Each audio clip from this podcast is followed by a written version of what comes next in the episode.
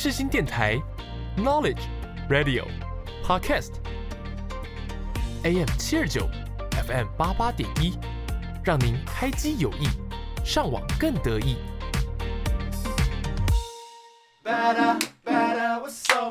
听音乐一起玩，好音乐享受玩，地球最好玩。柠檬 Gary 带你玩，每周带你一起从音乐中玩遍各大景点。越来越好玩，陪你一起玩。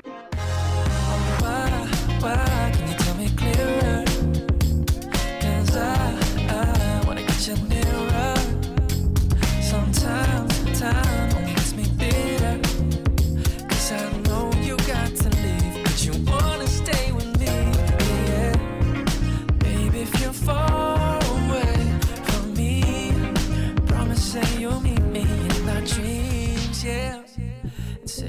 say that you'll give more than words can say. That I can never falter. Baby, don't you fly away, away from me. 各位旅客午安，欢迎您搭乘越来越好玩班机，我是机长 Gary。我是最漂亮的座舱长柠檬，我们即将起飞，请大家记得打开耳朵，你将拥有美好的听觉飨宴。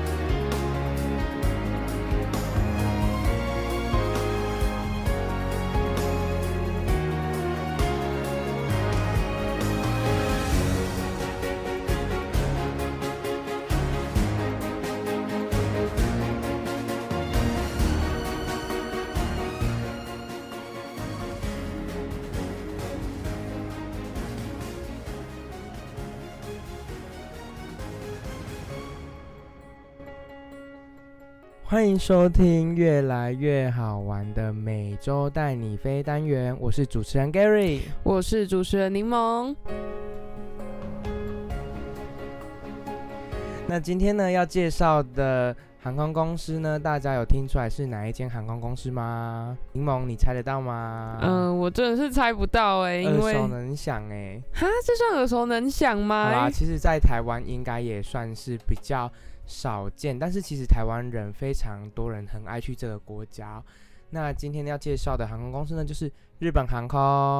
哦，日本航空，那它这样听起来是，它会不会是日本，也是他们日本那种国营企业？对，但是他们其实是民营化的。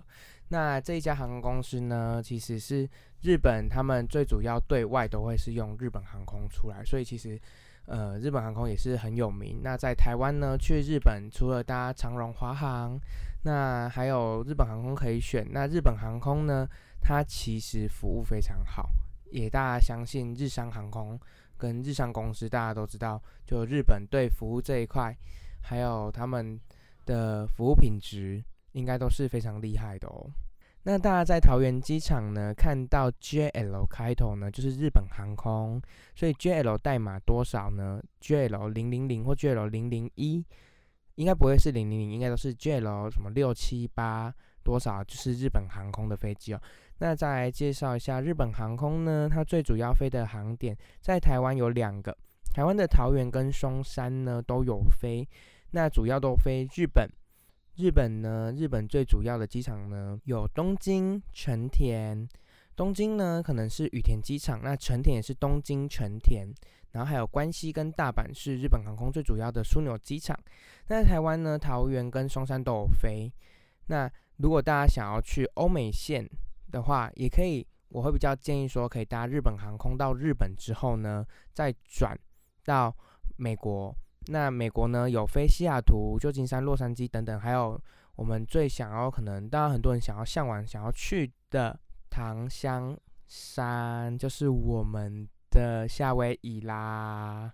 那其实呢，在台湾没有直飞日美日本航空是没有直飞美国的，是通常都要从日本再经由日本转机，然后到美国。然后呢，这家航空公司呢，我想要跟大家分享的呢，它的旗下有一家廉价航空是春秋航空日本。那这家航空公司呢，它目前是没有飞台湾的，所以其实大家如果飞到日本之后呢，从日本，比如说你可能在大阪或是在关西，你想要再飞往，你想要再飞往，比如说像是北海道，你除了搭火车以外，你也可以搭他们国内的航空公司。但其实春秋航空日本呢，它其实也有国际线，它就是廉价航空。那大家如果想要去体验看看的话呢，也可以上网订票喽。好啦，那最后呢，我想要再跟大家分享，就是呢，日本航空呢，他们对于飞机餐有多么的要求。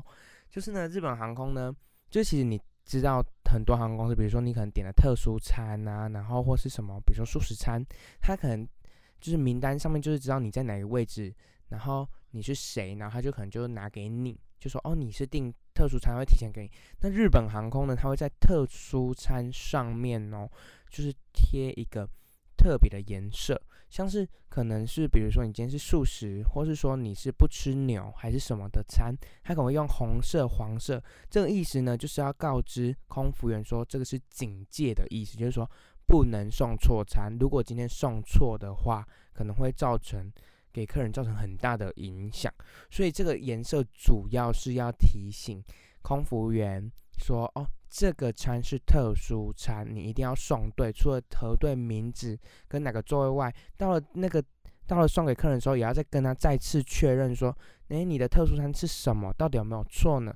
那这就是日本航空呢，它在特殊餐上面的做法。”所以这样子的做法是在其他航空公司比较少见的吗？对的，其他航空公司可能它就是像我刚刚说，它是用一个名册，然后就说哪一个位置呢？哦，就比如说是十六 A，那你可能点的是特殊餐，他就到那个位置说，哎，你的是特殊餐，就先给你。但是呢，在日本航空，它会特别要求说，它可能上面就会贴一个黄色或者红色，可能每每个颜色是不同的意思。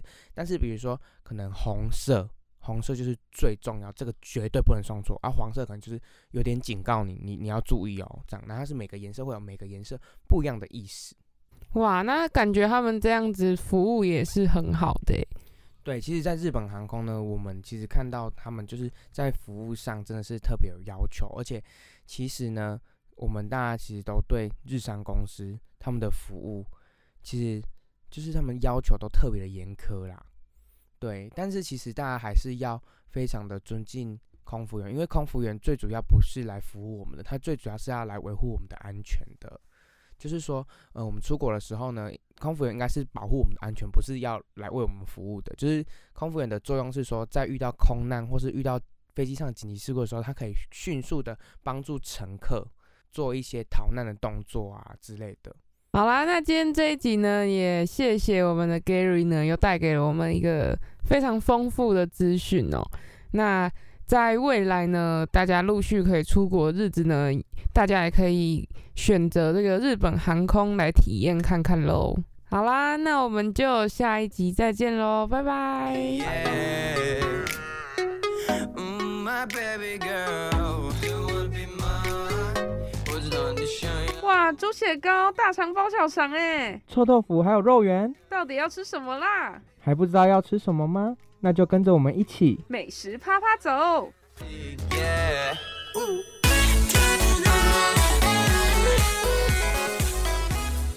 欢迎收听越来越好玩的美食啪啪走单元。那今天这一集呢，Gary，我们要介绍什么好吃的东西给大家呢？这一集呢要介绍的是新竹的美食啦。诶，在网络上看到很多人都说新竹是美食沙漠，诶，真的吗？林猛，你觉得呢？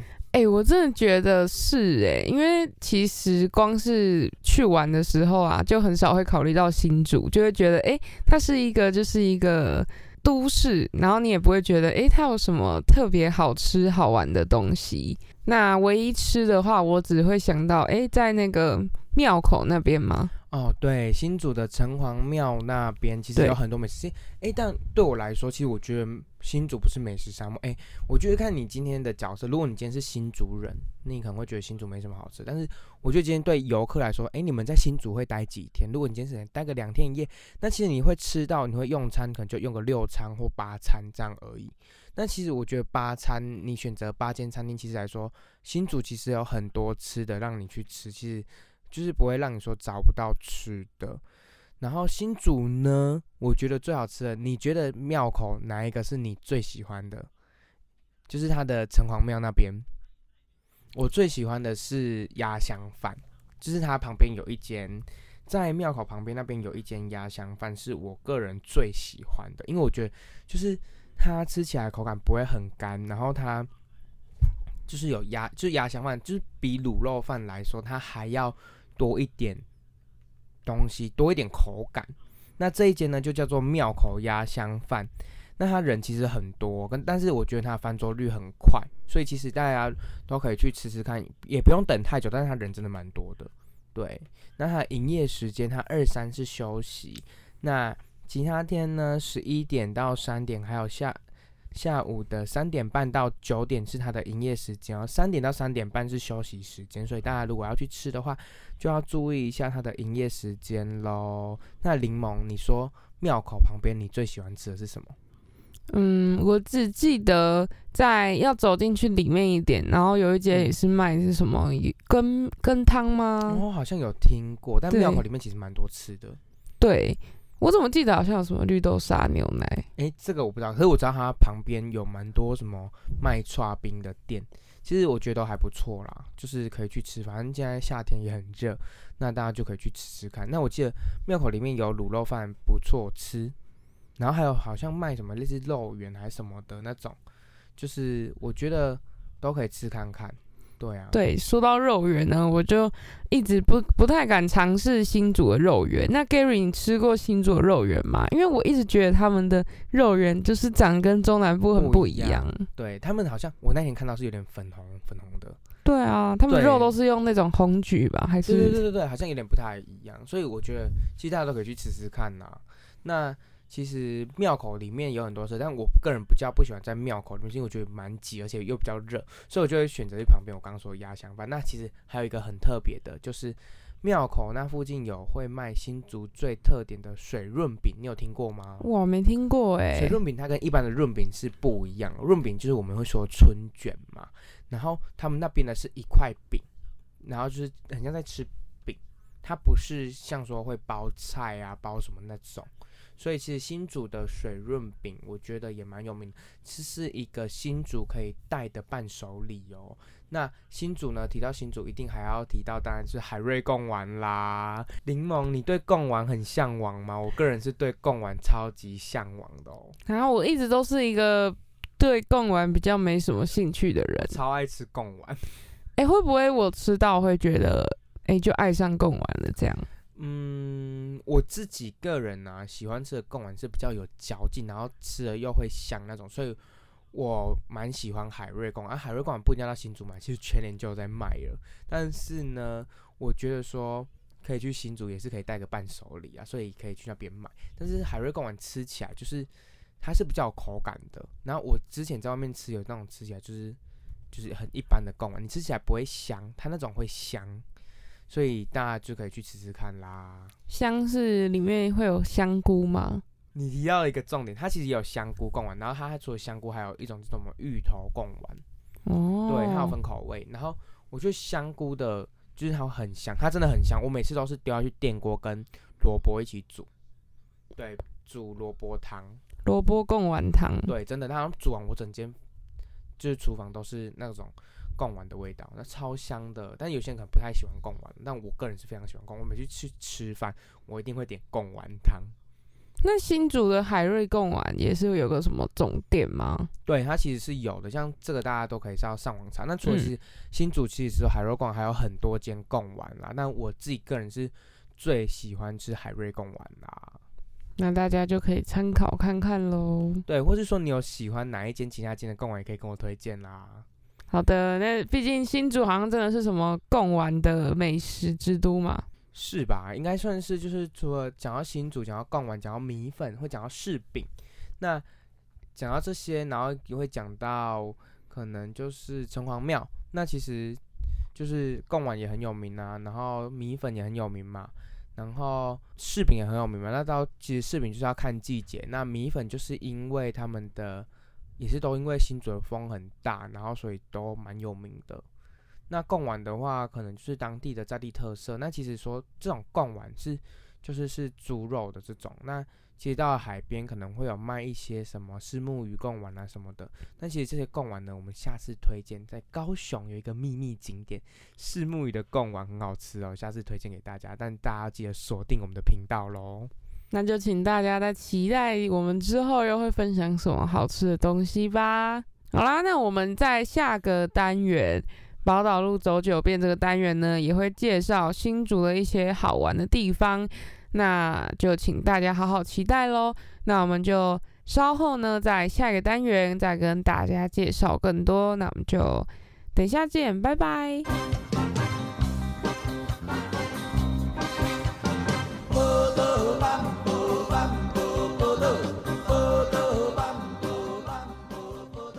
迎收听《宝岛路走九遍》。跟着我们一起走遍台湾各角落。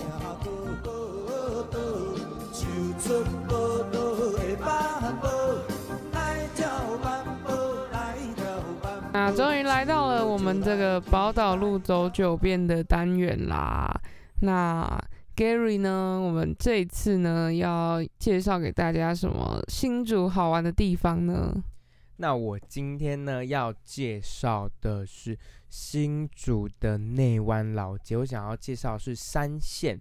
那等于在介绍这个之前呢，我想要问问看柠檬，你去新竹有去哪里玩过啊？你有没有去过内湾老街啊？还是除了内湾老街之外，你有去过哪里吗？就比如说可能是新竹动物园新开的，就是它整顿过后，还是说你有去过就是海边新竹的海边？哎、我还真的没有认真去过新竹的哪边呢、我就是只有在什么百货巨城百货那边。哦，真的是蛮有名的。那也听说柠檬是不是要去新竹玩了？就是有在考虑接下来就是可以去新竹来个两天一夜啊，或三天两夜的行程。其实我觉得新竹呢，我个人觉得说非常适合露营哦。像很多人都会想要去露营，那我最推露营景点其实就是新竹，因为新竹呢，它的天气啊，还有说它距离城市的距离，从台中上去或从台北下来都是非常近的、所以新竹是最多人最喜爱的露营县市啦。所以我觉得说，林猛这次要去新竹，也可以去新竹露营，也不一定说要去新竹住饭店，你可以去新竹玩，玩完去晚上去露营。那新竹呢，还有一个地方，就是呢，他要从内湾老街进去，还要开两个半小时才会到的一个地方，大家有猜到是哪里吗？那我要讲的就是司马库斯。司马库斯呢，它其实也是一个露营景点，但是它真的超级远的。柠檬，你有听过吗？我听过超有名的耶。对，所以其实我也蛮推荐说，大家如果有想要去的话，其实新竹还有司马库斯这个景点，但是它真的是比较遥远啦。所以露营，新竹露营，我觉得是推。那为什么会讲到新竹露营？就是因为柠檬要去新竹玩，所以我推荐柠檬可以去新竹露营，然后在其他地方玩。那今这一集的重点呢，是主要要介绍新竹的内湾老街啊。那柠檬，你这次会想要去内湾老街吗？哎、真的会，因为其实也是听了那么多次，然后都真的没有亲眼去那边走走看啊，这样子。OK 啦，那内湾老街呢，它其实是可以搭火车过去，或是你开车过去。那内湾老街最主要、最主要，它就是有一条老街，它的老街呢，其实就蛮多吃的啦。那内湾呢，除了去老街的话，旁边其实都还有很漂亮的东西哦，像是比如说青蛙石的天空步道，它就是在内湾老街再进去一点点，然后还有北角的吊桥在内湾老街的对面，它其实都是很漂亮。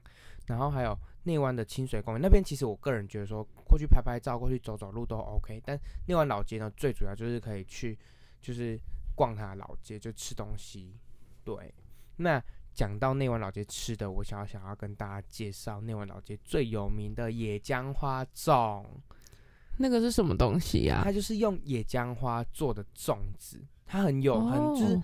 嗯，就是我觉得比外面的粽子还要来的不一样，它是用野姜花，就是它它的口感是不一样，但它里面的馅料什么是差不多，我觉得可以去体验吃一个看看，因为它吃起来呢，就是就是嗯清香，不会很重口味，然后它是会用一些类似酒酿啊什么的元素的红橘，然后还有咸菜的那种，就是原料下去做这个野姜花粽，所以其实我最推荐的是内湾彭老师的野姜花粽，你可以去吃看看，它是在内湾老街的中间。对这个很特别，所以它是不是真的只有在内湾老街才看得到的感觉？对，那应该是说就是要比较到那种有客家人的地方，可能才看得到这种野姜花粽。那野姜花粽呢，它现在一颗是二十块，然后它的酒酿美人粽是三十。那我个人是最推这个野姜花粽，所以大家去的话可以吃看。当然不止只有这一家，也有别家，所以大家可以去吃看看啦。好啦，那内湾老街呢，我还要再推荐另外一个美食，是山中传奇的鲜奶麻薯。鲜奶麻薯，鲜奶麻薯，鲜奶麻薯，是麻吗？鲜奶麻薯，对啦，那鲜奶麻薯呢，除了在新竹有，其实我觉得它好像在那个淡水好像有一家，可是我不知道他们是同一个名字。我觉得它，我想要推荐给大家这一间，是因为它真的很好吃。我最推的就是它的麻薯，它的就是麻薯是用筷子这样一夹就断掉了，就这样一夹它就断，它是不会粘哦，哎、不会断粘的麻薯对哎、就是大家可以去吃看看。然后它这间除了卖这个以外呢，它还有卖就是冰啊，一些就是类似黑糖的豆花冰这种。对，然后呃，它还有一种是最特殊，是黑糖姜汤麻薯，还有牛丸水麻薯。大家都可以吃看看啦，就是去让别人体验看看这一家叫做山中传奇的鲜奶麻薯啦。那我想要在这边提醒一下大家，如果想要去内湾的话呢，是要去新竹的竹中火车站转乘内湾线哦，不要错过了。听起来有点就如果是坐火车的话很麻烦呢、诶，其实还好，因为有些火车迷呢想要体验看看，就是那种现在还不是电气化的火车，它是小火车，像是集集线的那种火车。哦，那台湾现在还有除了集集线、内湾线，还有台北的平西线，他们都是现在以没有电气化的小火车下去营运哦。那内湾线呢，就是你要到竹中做转乘，那竹中这边呢，还有一个竹中会经会去六家的。六家这一站呢，就是新竹高铁站啦，所以你如果今天是搭高铁，就从六家搭到竹中，再转乘内湾线到内湾，所以其实你今天不是开车搭火车也很方便，但就是要注意火车时刻表啦，对，只是感觉他的车班次应该就没那么多，可能会等比较久一点。对，对，那如果是开车去的话，那个山路会不会蛮曲不？会诶，它内湾其实我觉得比较早。那搭就自己开车的话，内湾是不会那么深山，就其实一点点。而且我自己上次是骑机车去，我自己搭火车搭到新竹火车站之后，我在新竹租了机车，然后我就自己骑去内湾。你也太疯了吧！等一下，Gary，因为我就是趁年轻要赶快玩。哇，那你 但是你这样自己骑车去，不会很孤单吗？哎、我有跟朋友一起啦，我们就哦，那你这样不叫自己骑没？但是我是自己骑去啊。哦，对，，但是就是其实他骑大概要骑四十分钟，有点距离，但是就是反正我可能一整天就是时间蛮多，就是只要去那里而已，就是去走走。那我是个人是从台北搭火车搭一个小时的自强号到新竹，然后在火车站前面租了机车，然后骑到内湾。那你你们这样一路会就是有骑到山路什么的吗？有，但是就一点点，它真的就是长，大概可能十到十五分钟的小山路。那前面会比较长一段是平路啊，因为从新竹火车站拉到内湾还是有一点距离啊。但像是我个人呢，就是以前就很很常骑比较长途的机车，所以这一段来说对我来说就是可以接受啦。了解，那大家也可以参考这个 Gary 的方法，就是搭火车到新竹火车站，然后再租机车，对租个机车。哇，那两张机车要租多少钱啊？我记得我那时候是平日好像是三百。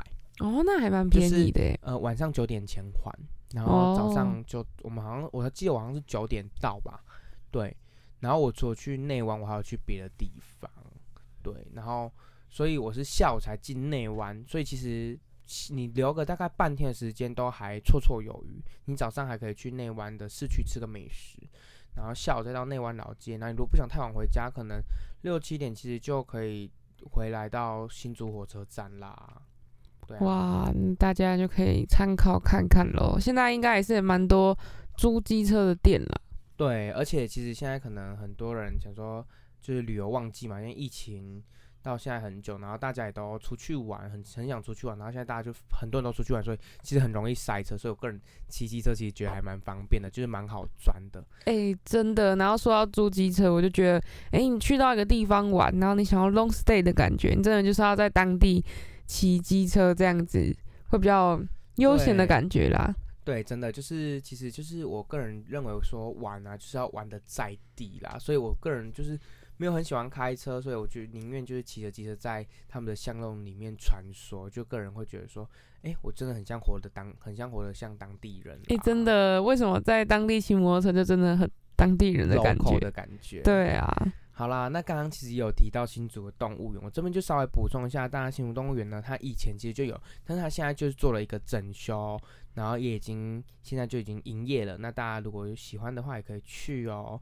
那它礼拜一休息，大家就要注意一下，它星期一是休息的哦。